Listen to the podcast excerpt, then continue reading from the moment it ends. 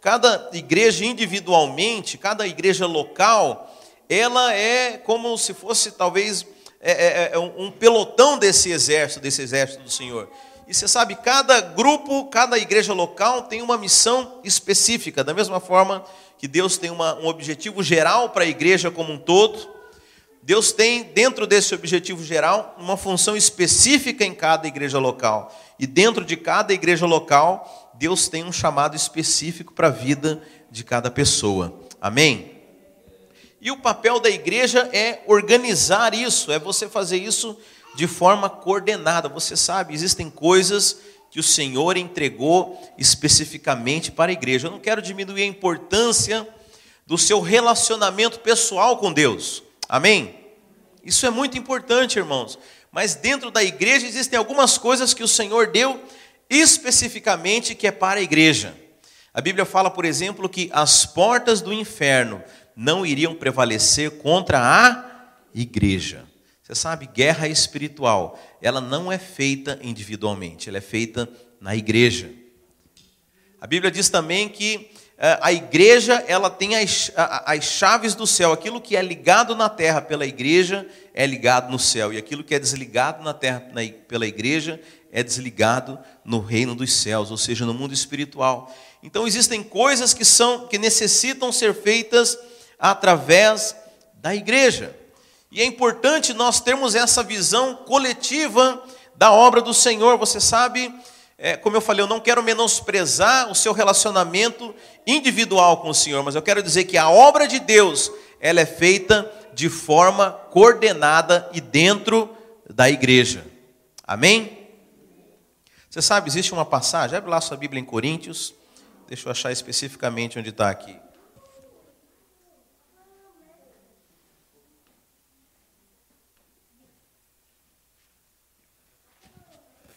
2 Coríntios 5,10. Em nome de Jesus, logo, logo nós vamos estar projetando esses, esses versículos aqui. Mas é bom também que você treine a sua Bíblia aí, né? 2 Coríntios 5, 10.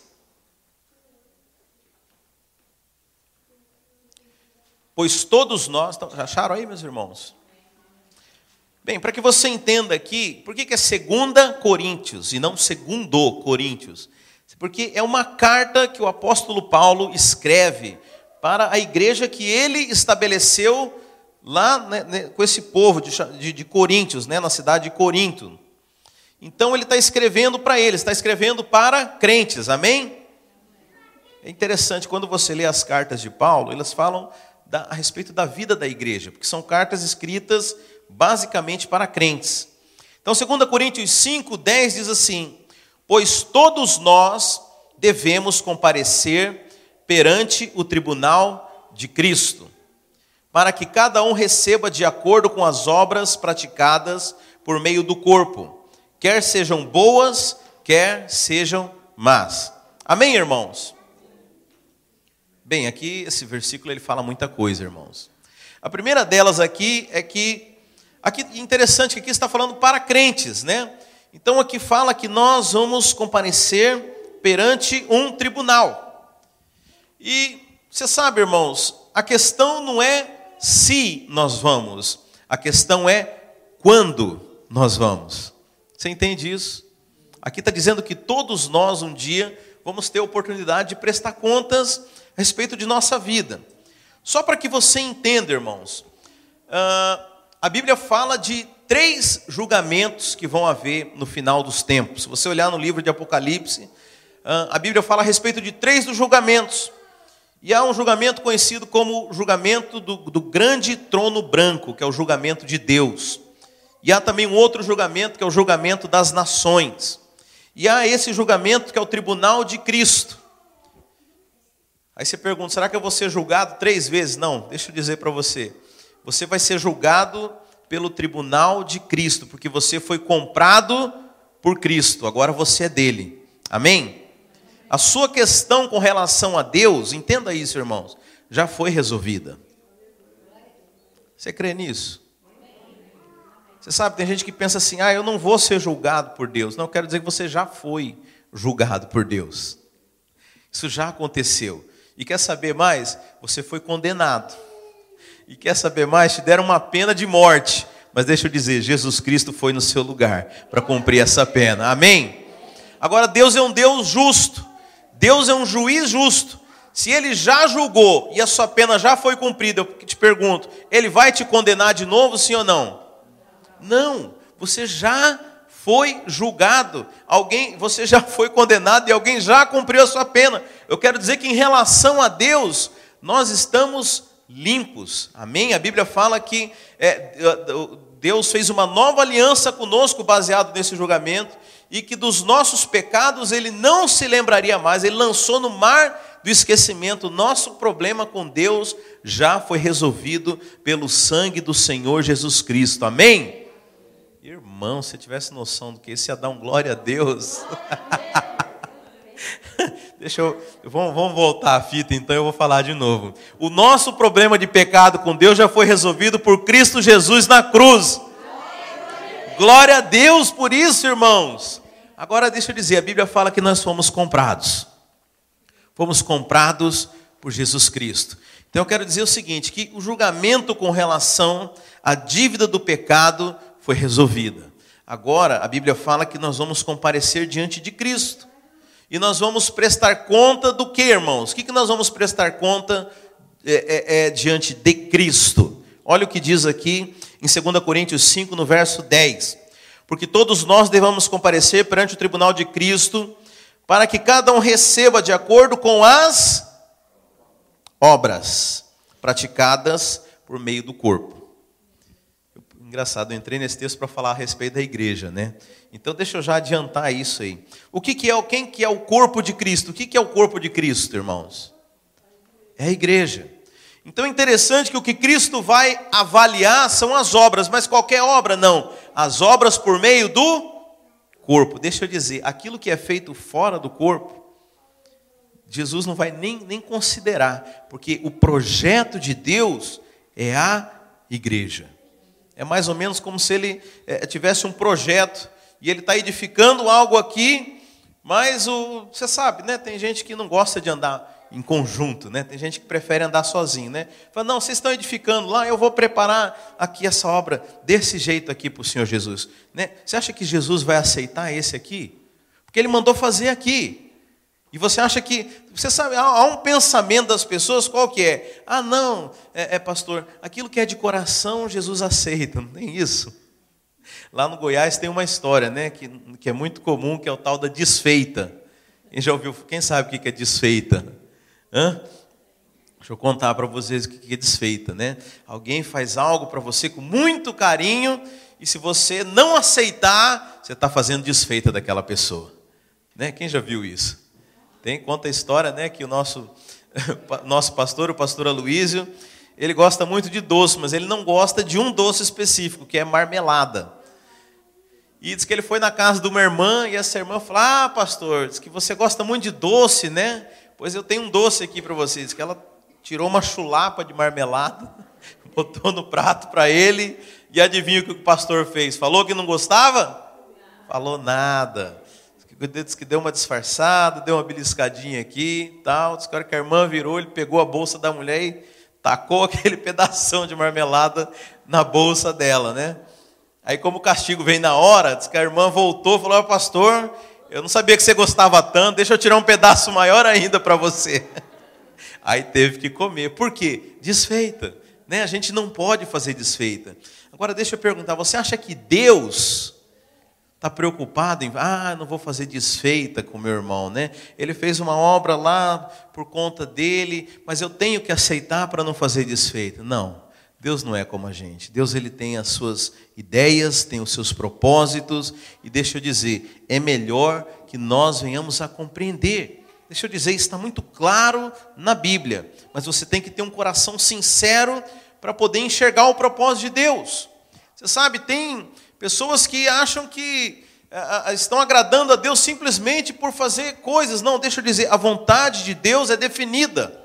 Tudo na Bíblia você vai enxergar, existe um propósito. Quando Deus cria o homem, ele não fala assim, não, vai, Adão, fica, fica à vontade aí, depois a gente vê o que você vai fazer. Não, Deus, quando cria o homem, ele é específico, ele já dá direções para ele. Fala: crescei, multiplicai e dominai. Ou seja, você nasceu com um propósito, você não está aqui à toa. Aliás, eu já comentei com os irmãos que um dos grandes desesperos meus a respeito do céu é por causa dessa imagem que o mundo fala que o céu é um lugar onde você não faz nada. Você sabe, eu, eu sou hiperativo, eu sou workaholic. Eu falei, o que, que eu vou fazer no céu, meu Deus? Mas como tem lugar melhor para ir, né? Mas vai ser uma agonia, né? um tédio danado. Mas você sabe, isso é uma mentira do mundo. Deus criou a gente com propósito. O céu não vai ser lugar onde você vai ficar. Né? Porque tem aquela questão também, o pessoal acha que o trabalho é fruto do pecado, né? que o trabalho é castigo. Mas não é verdade, porque a Bíblia fala que Deus trabalha. Então, se trabalho fosse castigo, Deus não trabalhava a fadiga, o suor que é consequência do pecado. Mas Deus criou a gente para trabalhar. Existe um propósito para cada um de nós. Existe um propósito para a igreja do Senhor. E quer, quer saber? Na eternidade nós vamos trabalhar muito, irmãos. Isso é maravilhoso porque Deus nos escolheu para governar o universo juntamente com Ele. Agora, o que, que vai definir esse trabalho? O que, que vai definir as posições no reino? É esse julgamento aqui de 2 Coríntios 5,10.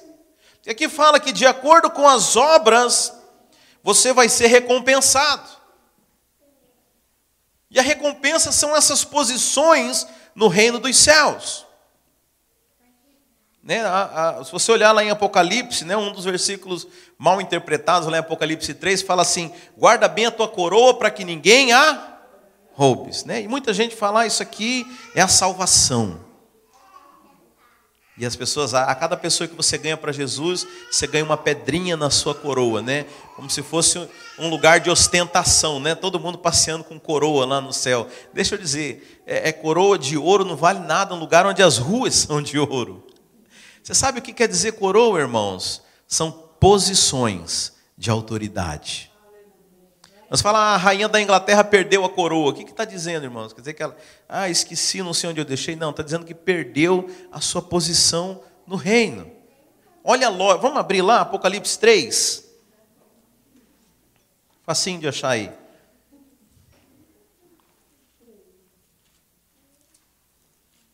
Deixa eu só achar o verso aqui.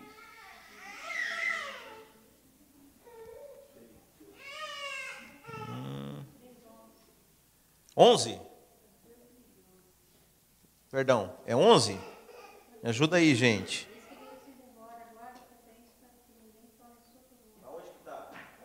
No 11, aleluia. Não. Capítulo 11, isso? 3:11. Ah, tá. Aleluia, que esses irmãos são bons de Bíblia. Oh Deus. Venho sem demora, conserva o que tens, para que ninguém tome a tua coroa. Ao vencedor faloei coluna no santuário do meu Deus, e daí jamais sairá. Gravarei também sobre ele o nome do meu Deus, o nome da cidade do meu Deus, a nova Jerusalém, que desce do céu vindo da parte do meu Deus, e o meu novo nome. Quem tem ouvidos, Ouça o que o Espírito diz às igrejas. Olha, irmãos, aqui fala a respeito do vencedor. Ou seja, aquele que, o que é um vencedor, irmãos? É aquele que cumpre o propósito de Deus. É aquele que é testado e aprovado. Aquele a qual o Senhor chega e diz: servo bom e fiel, entra para o gozo do seu Senhor. Então a coroa fala das posições do reino, esse que vai receber coroa, vai ser coluna na casa do Senhor. Agora, isso é definido por aquilo que nós fazemos. Coroa fala de posições de autoridade. É, é, então, irmãos, aqui quando nós lemos 2 Coríntios 5, quando fala de nós comparecermos perante o tribunal de Cristo, é para definir as posições do reino do Senhor. E veja, isso tudo é para aquilo que foi estabelecido dentro da igreja, obras por meio do corpo. Então a importância, irmãos, de nós é, entendermos que o projeto de Deus e a definição das nossas posições do reino são através do serviço da igreja. Amém? Agora, qual que é a igreja certa. Será que eu estou na igreja certa? Tem tanta igreja, tem tanta igreja que fala tanta coisa. Deixa eu dizer uma coisa que, é, é claro, nós é, é, existem, podem haver igrejas que realmente não estão pregando o evangelho correto, mas eu quero dizer que entre muitas igrejas, cada uma tem o seu papel, cada uma tem o seu enfoque. Sabe, se aparecer alguma igreja um dia falando, ah, eu tenho a exclusividade do céu, você toma muito cuidado, porque Deus não trabalha dessa forma. Sabe, Deus não tem exclusividade com denominação nenhuma. Mas Deus estabelece muitas igrejas. Nós vemos em Apocalipse pelo menos sete igrejas e todas elas eram, eram diferentes uma das outras. Mas todas elas havia um anjo guardando elas e todas elas o Senhor tinha cuidado com elas. Mas veja, dentro de igreja nós temos propósitos e temos missões que são diferentes. E o que eu queria falar nessa manhã para você é a respeito particularmente daquilo que o Senhor tem colocado no nosso coração a visão que o Senhor nos tem dado, a forma como nós entendemos e trabalhamos na obra do Senhor. Amém? Você sabe, toda a igreja concorda que precisa ganhar pessoas, sim ou não? É verdade ou não é? Toda a igreja concorda que nós precisamos adorar ao Senhor e ter relacionamento com Ele, sim ou não? Agora, o que, que difere uma das outras? A metodologia, o método, a visão. Então, nós temos uma forma de fazer isso. Nós temos uma forma de cumprir o chamado do Senhor, uma forma de cumprir a vontade dele. Sabe? Eu não quero dizer que essa é a única forma, mas é a visão que o Senhor entregou para nós. E aí nós sintetizamos ela naquilo que nós chamamos de visão. É uma, aquilo que resume aquilo que nós fazemos. Isso que eu vou explicar aqui. Tem um slide que chama visão. Acha para mim aí, Luiz, está separado já, junto com as letras. Isso. Então hoje eu vou explicar para você a nossa visão, como que nós chegamos até, como que nós, na nossa metodologia, para cumprir o propósito de Deus. Como eu falei, isso aqui é uma visão que o Senhor deu para a nossa igreja, não, não é obrigatório que toda a igreja faça isso. E outra coisa também, irmãos, você sabe, segura um pouquinho esse slide aí, que o pessoal está lendo, não está prestando atenção em mim. Há uma coisa que é muito importante, irmãos. Ah, muitas vezes as pessoas chegam na igreja. Oi? Põe outra coisa aí. Muitas vezes as pessoas chegam na igreja, né? E falam assim: ah, como que é aqui? Não, aqui você precisa evangelizar. E a pessoa sai evangelizando e, e fala de Jesus para todo mundo, e isso e aquilo. Aí fala: não, aqui você tem que adorar. É, então como, como que adora? Não, você levanta a mão, fecha o olho, aí o cara levanta a mão e fecha o olho. Deixa eu dizer, Toda a visão só vai ter sentido quando primeiro o seu coração arder por Jesus, por Deus. Você está me entendendo o problema? Você sabe, isso é um problema. Tem gente que é, entra no, no, numa igreja onde as coisas já estão acontecendo e ela corre um sério risco de simplesmente fazer as coisas por repetição. E aí a visão ela se torna algo vazio, porque você tem que ganhar gente, ganha gente, evangeliza e faz isso, e leva para o encontro e faz isso. Aí você pergunta, cara, por quê? Ah, porque o meu líder mandou. Ah, não, porque diz que é assim aqui. Não, deixa eu dizer. Primeiro, você tem que entender o propósito de Deus. Você tem que entender aquilo que Deus quer para você. Você tem que ter o desejo de Deus. E aí, a visão, ela é uma ferramenta para você conseguir atingir aquilo que você quer. Você está me entendendo? O evangelismo, irmãos, é uma ferramenta para você chegar aonde Deus quer. Se você não sente é, é, é, é, clamor, se o seu coração não queima por almas, não adianta eu ensinar evangelismo por você. Senão é apenas uma técnica, mas não tem sentido para quem não quer chegar naquele objetivo. Amém? Então eu vou falar da visão, que é o meio, vocês estão entendendo, irmãos? É a metodologia para cumprir aquilo que Deus quer, mas veja, é preciso que você tenha primeiro o desejo de fazer a vontade do Senhor. Amém? Quantos têm a vontade de, de cumprir, é, é, de fazer a vontade do Senhor no seu coração? Sabe? Então eu quero te apresentar a metodologia da nossa igreja. Como que nós vamos fazer isso no ano de 2020? Como que nós temos feito há 20 anos lá no Brasil e chegamos até aqui fazendo isso? Então põe lá. Isso aí em toda, toda a igreja videira é esse que é essa é a nossa visão. Diz assim: o nosso encargo é edificar uma igreja de vencedores, onde cada membro é um sacerdote e cada caso uma extensão da igreja, conquistando assim a nossa geração para Cristo através das células que se multiplicam. Então, primeiro eu quero que você entenda que fala a respeito da palavra encargo. Irmãos, o que, que é encargo? Deixa eu usar um paralelo aqui para que você entenda. Você tem a palavra cargo e você tem a palavra encargo. Sabe, existem pessoas que fazem coisas porque têm um cargo. Como que é a pessoa que tem um cargo? Não, eu chamo fulano aqui, a partir de agora você tem um cargo aqui na igreja, você vai fazer tal coisa. E aí ele, porque tem o cargo, ele vai desempenhar aquilo. Bem, é uma maneira de você fazer as coisas. Agora, quem tem encargo é aquela pessoa que sente a necessidade de fazer aquilo, independente de ter um título ou não. Amém? Sabe, nós temos que ser movidos por encargo. Temos que ser movidos por encargo. Você sabe, tem pessoas que não fazem nada porque simplesmente não foram nominadas. Não, tem, não, não foram designadas para aquilo. Deixa eu dizer, quem tem encargo não, não espera o reconhecimento humano. Aliás, nós temos uma prática em nossa igreja: nós não damos título para ninguém, nós reconhecemos aquilo que a pessoa já é. Você está me entendendo? Quando nós levantamos alguém como líder, é porque, na verdade, nós estamos reconhecendo uma unção na vida daquela pessoa, mas ela já tem a realidade. Nós não levantamos pessoas sem realidade. Se você está esperando o cargo para se mover alguma coisa, é porque é sinal que você é, é, é, simplesmente está fazendo por uma obrigação. Porque quem tem o desejo, quem tem a paixão no coração, quem tem a vontade, ela não precisa de título para fazer as coisas. Você sabe, esse é o grande engano das pessoas, quando elas profissionalizam os cargos dentro da igreja. E acha que só, né, você sabe, hoje a, a, mentalidade das pessoas, a mentalidade da terceirização, qual que é, irmãos? Ah, é o, o, o grupo de oração que ora na igreja. É o grupo de louvor que louva. Ah, não, é, é o grupo disso aqui que faz tal coisa. Você sabe, não funciona assim. Deus não quer terceirizar nada, Deus quer você. Sabe, tem gente que não gosta disso.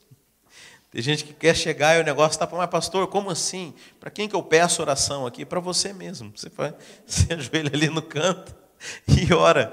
Sabe, mas muitas vezes as pessoas querem as coisas de uma maneira fácil. E aí, deixa eu dizer uma coisa, quando Deus ele escolhe eu e você para fazer a sua obra, olha, isso aqui é uma chave, irmãos. Eu já falei aqui que Deus não precisava de mim e de você para fazer a sua obra. Deus, quando escolhe eu e você para fazer a, sua obra, Ele não é porque Ele precisa da sua ajuda, é porque Ele quer você.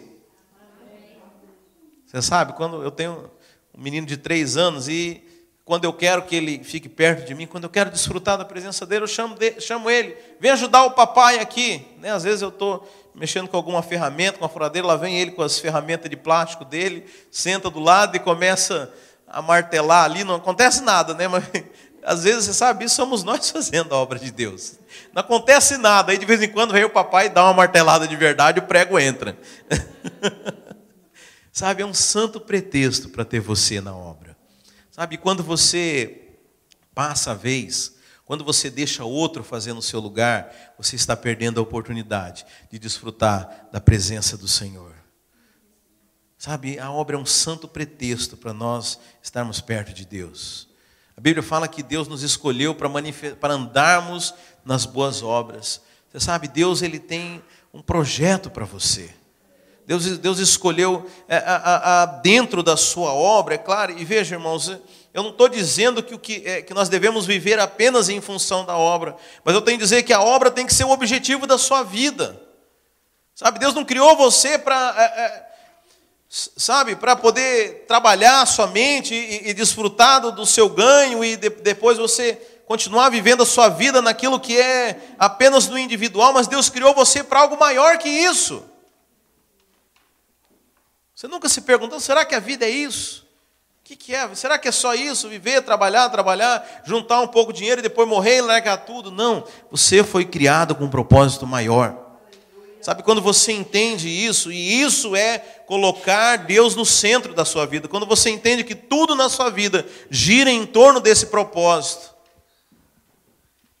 sabe, as coisas vão, vão fluir de uma forma diferente. Você vai trabalhar, não para enriquecer, mas você vai trabalhar para poder ter maneiras de financiar o seu propósito, o seu projeto. Sabe, quando você entender o sentido das coisas, você vai ter uma perspectiva diferente daquilo que você faz na sua vida. Sabe, isso é encargo pela obra de Deus. Eu quero dizer o seguinte: se eu tivesse título de pastor ou não, se eu tivesse uma igreja ou não, eu estaria fazendo a mesma coisa que eu estou fazendo aqui pregando evangelho, fazendo discípulos, porque esse é o encargo do meu coração. Eu entendi que é isso que o Senhor quer de mim, e naquele dia eu quero chegar diante de Deus e oferecer algo para Ele, algo que seja agradável, algo que, que Ele deseja. Falou, Senhor, eu dediquei a minha vida para fazer o que o Senhor quer. Sabe, não há glória maior do que essa, irmãos. Não há glória maior do que essa. Sabe, sabe o que é mais legal? Deus vai chegar lá e ainda vai te recompensar por isso. Sabe, Ele não precisava te recompensar, mas Ele ainda vai te abençoar, ainda vai te recompensar. Mas já viu aquelas pessoas que falam assim: ah, pastor, para mim uma taperinha lá no céu tá bom. Não precisa desses negócios, não. Né? Eu, deixa eu viver minha vida aqui. É, se, eu, se eu morar lá na periferia do céu, tá tudo bem. Já viu essas pessoas que falam assim? Você sabe que isso é uma grande mentira, irmãos. Porque essas pessoas que falam isso são pessoas que se importam muito com o seu conforto. Se importam tanto que elas não têm tempo para fazer a obra de Deus. E elas falam essa desculpa: ah, uma taperinha estava bom. Por que, que lá uma taperinha vai estar tá bom se aqui uma taperinha não está bom para você? Então escolhe viver numa taperinha aqui para trabalhar para Jesus e para viver numa mansão lá. Mas ela não gosta de viver em Taperinha, mas ela está trocando. Você está me entendendo? Ela prefere viver bem aqui, nesse curto período de tempo da nossa vida, e viver mal lá na eternidade. Sabe, irmãos, nós temos que acordar. Sabe, isso fala de encargo. A vontade de você fazer a vontade de Deus. Então, a, a, primeira coisa, a nossa visão é baseada no encargo, num desejo, em algo que está acima de, de, é, é, de títulos humanos, acima de posições, mas é um desejo profundo e genuíno de fazer, e sincero, de fazer a vontade de Deus. Amém? Sabe, isso deveria nos reunir aqui. Isso deveria ser o, o, o princípio basilar de nós andarmos juntos. Você sabe, tem pessoas que tomam as suas decisões baseadas em outros indicadores. Tem pessoas que falam: Ah, pastor, eu vou começar a vir aqui nessa igreja porque é perto de casa. Ah, pastor, eu, eu vou vir aqui nessa igreja porque se serve um café da manhã, eu acho muito legal isso. Acordar domingo de manhã. Sabe, tem pessoas que, que, já, que já me falaram: Ah, não, eu vou lá por causa da comunhão que é muito gostosa. Você sabe qual é o problema de você tomar decisões baseado nisso? Sabe qual que é? Às vezes a comunhão que é tão gostosa, ela pode deixar de ser. Às vezes você se mudou de lugar e a igreja não é mais perto da sua casa. Ou às vezes o café da manhã pode acabar e aí você não tem mais o seu atrativo. Você sabe, esse é o problema que muitas pessoas não entendem o propósito da igreja e escolhem motivos. Ah, eu vou lá porque que eu achei legal aquilo que você falou naquele dia. Não, eu vou lá porque eu gostei do louvor. Não, você, se você tomar a decisão de andar numa igreja que seja para cumprir o propósito de Deus na sua vida, eu vou servir a Deus aqui. Porque quando você tem clareza disso, deixa eu dizer, pode acontecer N problemas, mas se você tem clareza que você serve a Deus ali, não importa o que aconteça, você vai cumprir o propósito. Então que seja essa a sua motivação, esse o seu encargo. Não, eu estou aqui porque eu quero servir a Deus. Aliás, a maioria desses indicadores, não sei se você percebeu, é baseado na pessoa ser servida.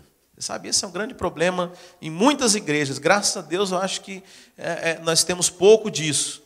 Mas tem pessoas que vão à igreja esperando ser servidas. Deixa eu dizer, aqui é o lugar de servir a Deus. A Bíblia fala que o filho do homem não veio para ser servido, mas veio para servir.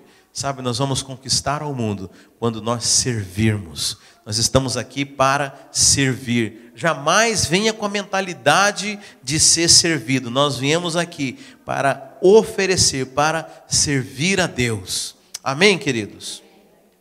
Então esse é o encargo. Agora, qual que é o encargo? Edificar uma igreja. Você sabe? Deixa eu ser provocativo aqui.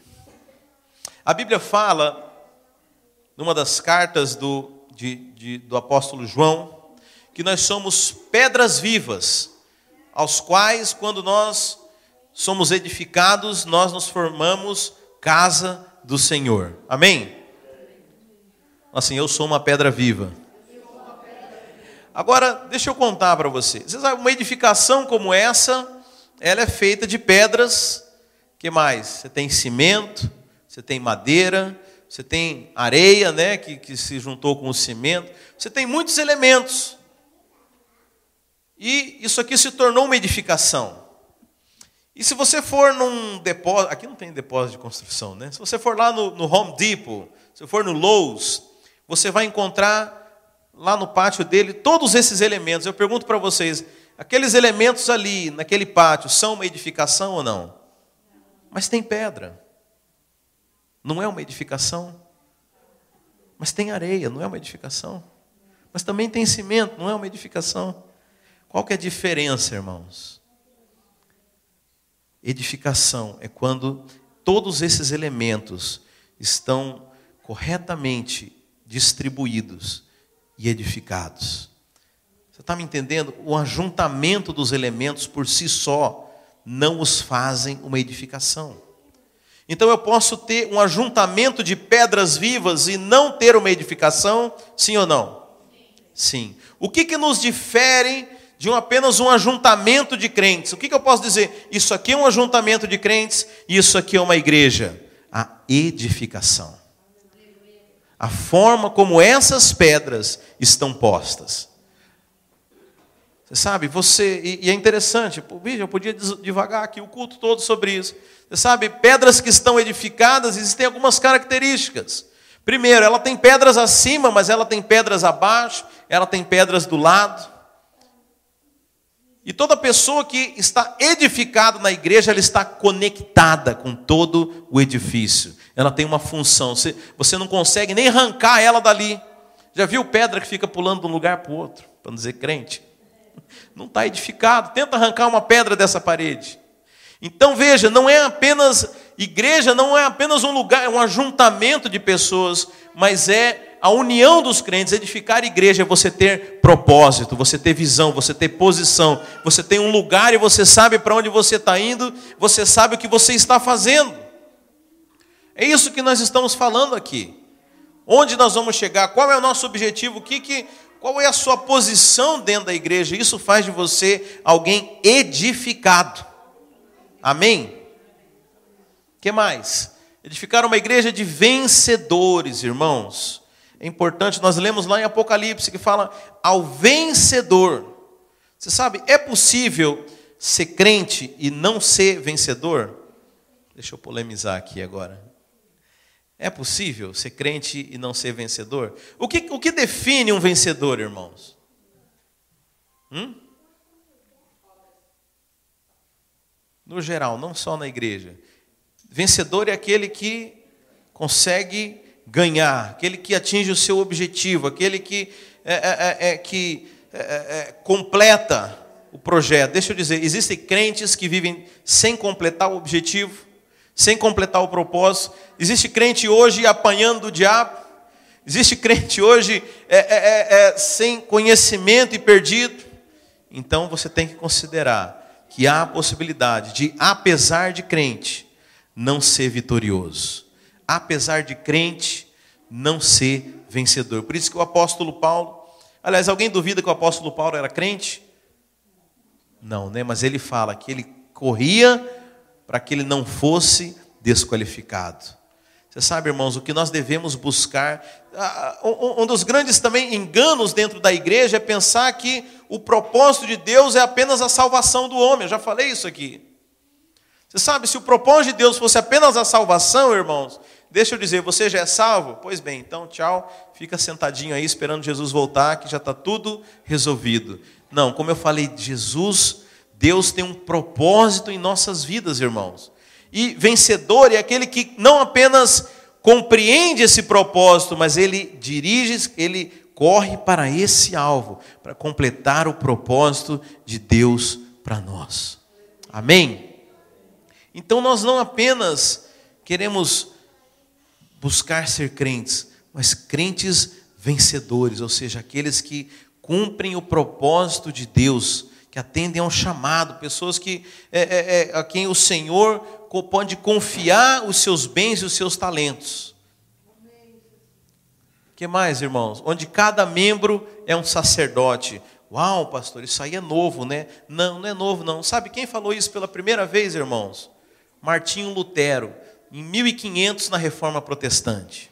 Você sabe, esse é um dos valores basilares da igreja reformada. Toda igreja, é, é, toda igreja de crente que não é católica deveria reforçar isso aqui, que cada crente é um sacerdote. Só para que você entenda, uh, o ensino até então, até Martinho Lutero, era que apenas um, um, um, grupo da igreja, o clérigo, né, por isso a gente chama disso de ensino clerical, aqueles eram os sacerdotes de Deus, somente é, é, é um pequeno grupo de pessoas.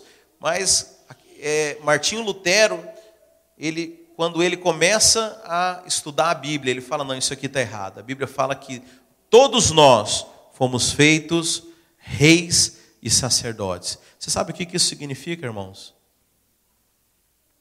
Primeiro, que não existe mais mediador entre Deus e você.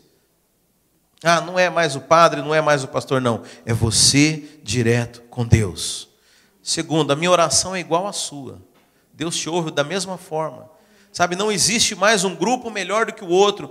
Todos nós somos sacerdotes. Cada membro é um sacerdote. Você sabe, por isso, aquele ensino que eu falei, onde as pessoas ficam esperando um cargo para poder fazer as coisas. Ah, não, porque se eu não for pastor, eu não posso fazer a obra. Não, quero dizer que Jesus Cristo, através do sangue, a Bíblia fala que Jesus se fez o sumo sacerdote e todos nós nos tornamos sacerdotes do Senhor.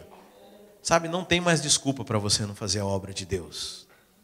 Não tem mais desculpa para você não, não cumprir o seu chamado, porque todos nós nos tornamos sacerdotes, essa era a vontade de Deus. Se você olha lá no Velho Testamento, quando Deus tira aquele povo do Egito e leva para o deserto, Deus manda é, é, é, Moisés subir para o Monte Sinai, e ali ele entrega, é, é, ele, Deus Deus chama o povo e o povo fica com medo de Deus e fala: Não, Moisés, vai você, e Deus fala com você, e você fala conosco, mas não deixa a gente falar com Deus, não.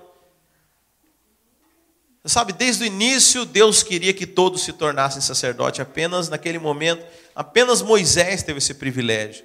Mas no Novo Testamento, depois que Cristo estabelece a nova aliança, todos nós somos sacerdotes de Deus. Todos nós temos autoridade no mundo espiritual. Todos nós podemos fazer a obra. A nossa oração é ouvida da mesma forma por Deus. Nós temos nós não podemos negociar esse valor, irmãos. O diabo tem enganado as pessoas dessa forma. Tem afastado as pessoas de Deus através é, é, é de um ensino errado, onde apenas um pequeno grupo na igreja é que são os, os especializados, aqueles que, que fazem a obra de Deus. Eu quero dizer que cada um aqui, nascido de novo, se tornou um sacerdote do Senhor. Ninguém vai poder chegar diante de Deus e falar: Ah, Deus, porque o meu pastor, isso, aquilo, ah, não sei, o pessoal da igreja orou pouco, né? Não, é você mesmo. É com você. Amém? Esse é um valor nosso. Cada membro é um sacerdote. que mais? Cada casa é uma extensão da igreja. A igreja somos nós, irmãos, não é esse prédio aqui. Sabe, eu quero dizer que onde, onde existem dois ou três reunidos em nome de Jesus, ali Ele está. Ali é uma igreja do Senhor. Você sabe que esse pensamento, a gente chama de pensamento templista, né? onde Deus habita dentro desse prédio aqui. Né? É, você sabe, isso é extremamente nocivo para o povo de Deus.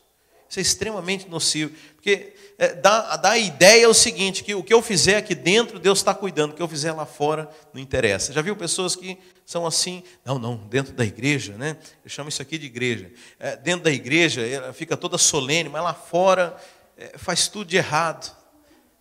Porque ela acha que a igreja são essas quatro paredes aqui. Deixa eu dizer, a Bíblia fala que Deus não habita em templo feito por mãos humanas. Deus habita dentro de você. Deus escolheu você para habitar. Onde você vai, você leva a presença de Deus. Por isso eu quero dizer que cada casa é uma extensão da igreja. Aonde você for, é uma extensão da igreja. Sabe, eu estava ouvindo o testemunho de um rapaz lá em São Paulo, que se converteu, um jovem, e ele era, lá no Brasil, eles chamam de promoter. Ele fazia festas para jovens. E ele alugava umas casas, né, mansões, lá no bairro do Morumbi, eh, casas que estavam à venda, né, desocupadas. Ele alugava aquela mansão por uma noite e fazia uma rave naquele lugar. É, é, iam é, rave para 500, 600 pessoas cada festa, festas, festas muito caras. E esse rapaz, de repente, se, se converte e ele e aquilo começa a arder no coração dele. Ele falou: O que, que eu posso fazer? O que, que eu posso fazer para Deus? E ele chamou o pastor dele, que era outro jovem, doido também. Já sei o que nós vamos fazer. Ele fez, uma, ele, ele fez mais uma festa, mais uma rave. E no meio daquela festa, quando deu duas da madrugada, ele parou o som, pegou o microfone e começou a contar o seu testemunho no meio daquele povo tudo doido, usando êxtase, usando tudo quanto é tipo de droga, aquele jovem, no meio da balada, ele para, naquele momento, aquele lugar recebeu a presença do Senhor. E, e ele conta que naquela noite ele fez um apelo e quase 200 jovens se converteram. Às vezes a gente fica andando muito no meio de crente e não vê esses sinais acontecerem, né? Mas você sabe, naquele momento em que dois se reuniram, o mesmo coração, Jesus andou no meio, estava ali no meio deles e tocou no coração daquelas pessoas. Estava ouvindo também o testemunho do pastor Abe. Ele era jovem, ele morava, ele, ele é americano, né? Hoje ele mora no Brasil. E ele estava contando que ele estava evangelizando, acho que ele morava na Califórnia naquela época. E ele foi num. E eles deram carona para um rapaz, para um, um hippie, o cara muito doidão, e, e aquele hippie, né, você via claramente que não era um crente, era alguém que fazia uso de drogas e ele e aquele hippie fala assim: Olha, vocês foram muito gente fina tal, deixa eu convidar para ir numa festa que vai ter hoje à noite lá em casa, vai ser, ser muito doidão lá.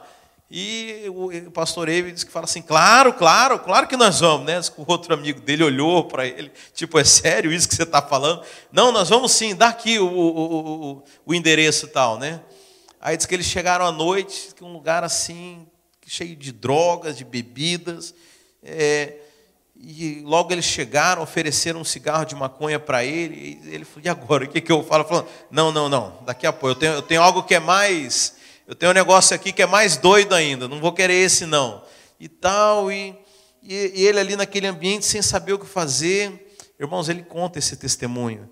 E ele fala que num dado momento começou um ambiente. Começou um, um ambiente de compungimento, de quebrantamento que tudo aqueles doidão começaram a chorar, irmãos. Ele não abriu a boca. Começou a, o Espírito Santo começou a mover naquele lugar, irmãos. E, e aqueles caras tudo doidão, tudo drogado, cheio de, de coisa na cabeça, começaram a se quebrantar e a chorar. E ele começou a pregar o evangelho. E aquelas pessoas foram batizadas no Espírito Santo. Sabe? É, é, porque eles entenderam que a igreja são eles. Aonde eles vão, a igreja vai junto, irmãos. Sabe, a Bíblia fala que as portas do inferno não prevalecem contra a igreja do Senhor. Sabe, eu quero dizer que onde nós vamos como igreja, o inferno tem que ceder. As portas do inferno não prevalecem.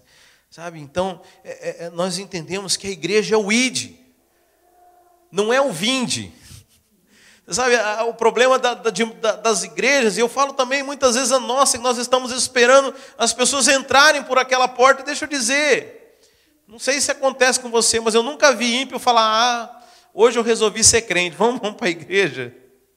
Sabe, nós temos que, que entender o id do Senhor, levar o Senhor para as pessoas, ir até onde as pessoas não querem ir, e muitas vezes o nosso preconceito.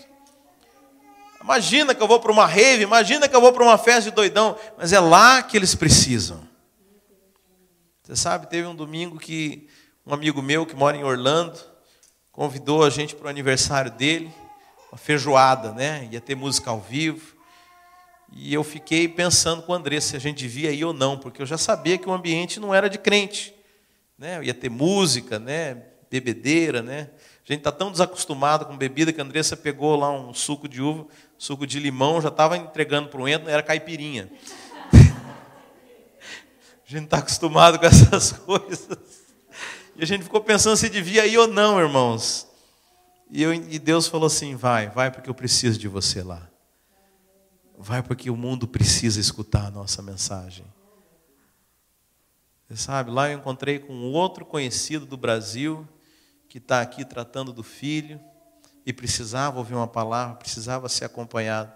Sabe, a igreja às vezes ela perde essa conexão com o mundo, perde essa conexão com as pessoas né, se torna se torna alguém alienado. Deixa eu dizer, Jesus ele andava junto com os pecadores. Jesus andava é, é, no meio dos publicanos e pecadores. Mais do que isso, ele comia e bebia com eles. Isso para o judeu era a pior de todas as coisas. Mas a igreja é para o mundo. Você está me entendendo? A igreja não é mundanista, mas a igreja é para o mundo. Amém? Às vezes as pessoas me criticam, né? Acham que eu tenho um jeito meio diferente. Mas você sabe, irmãos, aquilo que eu faço, eu procuro fazer com muito zelo e debaixo de daquilo que o Senhor me manda fazer. E uma vez o Espírito Santo falou para mim: Olha, o que você faz só funciona para crente. A sua linguagem, a sua roupa, ou... hoje eu estou mais vestido de crente, né? Mas uh, você só consegue dialogar com o crente, você perdeu a linguagem, a conexão que o mundo entende. Sabe? E, e, depois que o Senhor falou isso comigo, eu entendi. Nós precisamos é, é, é, trazer uma linguagem que as pessoas consigam entender a gente. Sabe? Precisamos é, é, é, ter essa conexão com aqueles que precisam ouvir a palavra. Sabe, muitas vezes a igreja ela só funciona para fariseu, tá só para agradar aqueles que, é, é, que já são convertidos, e mais do que isso, são, é, são convertidos, mas dentro de um sistema religioso e, e, e prezam mais a liturgia, prezam mais as roupas, prezam mais os rituais do que a presença de Deus. Deixa eu dizer, Deus não fica engessado dentro de uma religião. Sabe, nós temos que ser flexíveis, entender que a igreja é algo dinâmico e nós somos a extensão da igreja, estarmos abertos para aquilo que Deus quer fazer conosco, estarmos preparados para, é, é, é, para onde Deus quiser nos enviar. que mais? Dessa forma, irmãos, quando nós entendemos isso, nós conquistamos a nossa geração para Cristo. Deixa eu dizer, não tente fazer isso se você não tem o coração apaixonado por Deus. Você corre um alto risco de se frustrar com as pessoas. Você corre um alto risco de se machucar. Você tem um alto risco de, de cansar muito rápido. Porque você tem que entender que a obra de Deus não é pelas pessoas, mas é por causa de Deus que nós fazemos. Se você não queimar por Deus, você não vai conseguir queimar pelas pessoas.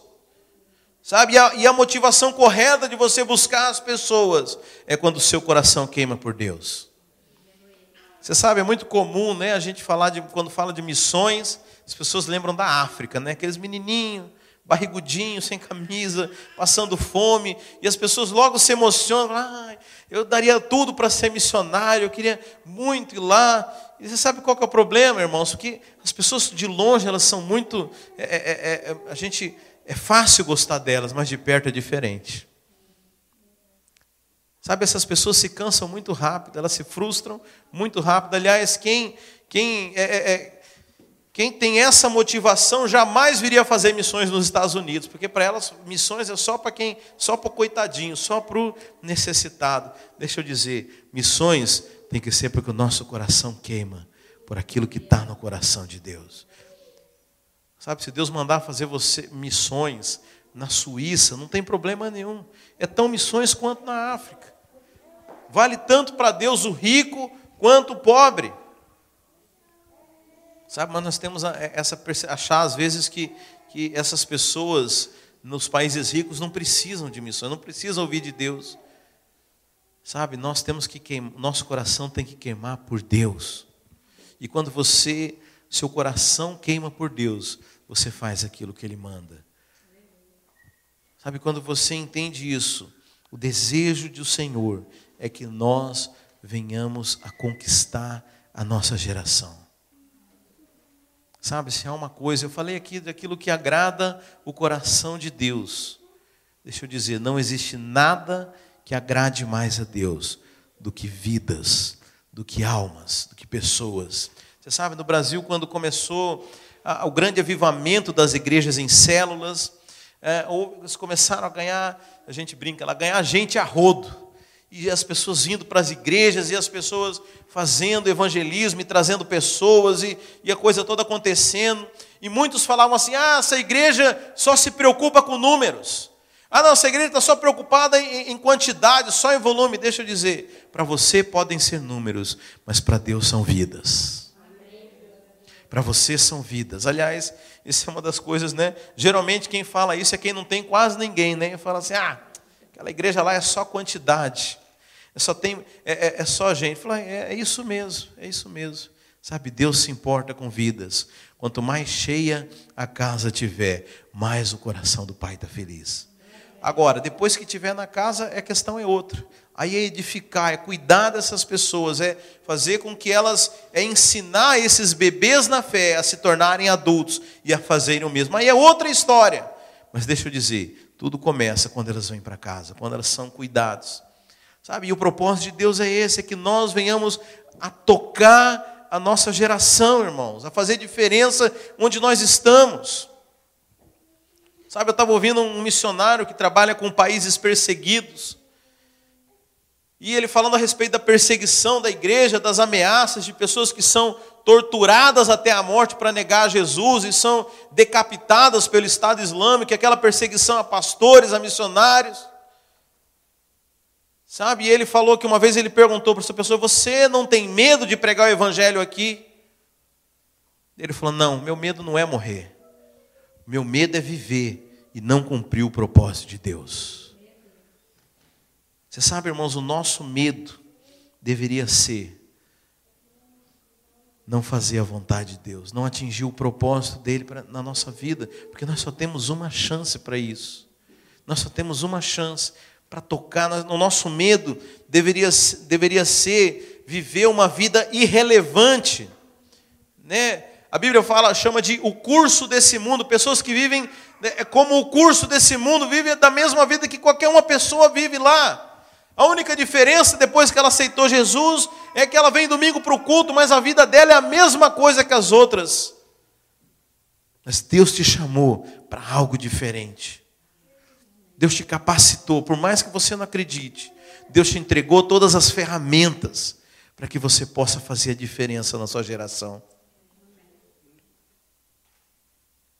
Como é que você quer ser lembrado? Fulano, né? Como que eles põem na lápide aqui? Trabalhador, pai de família.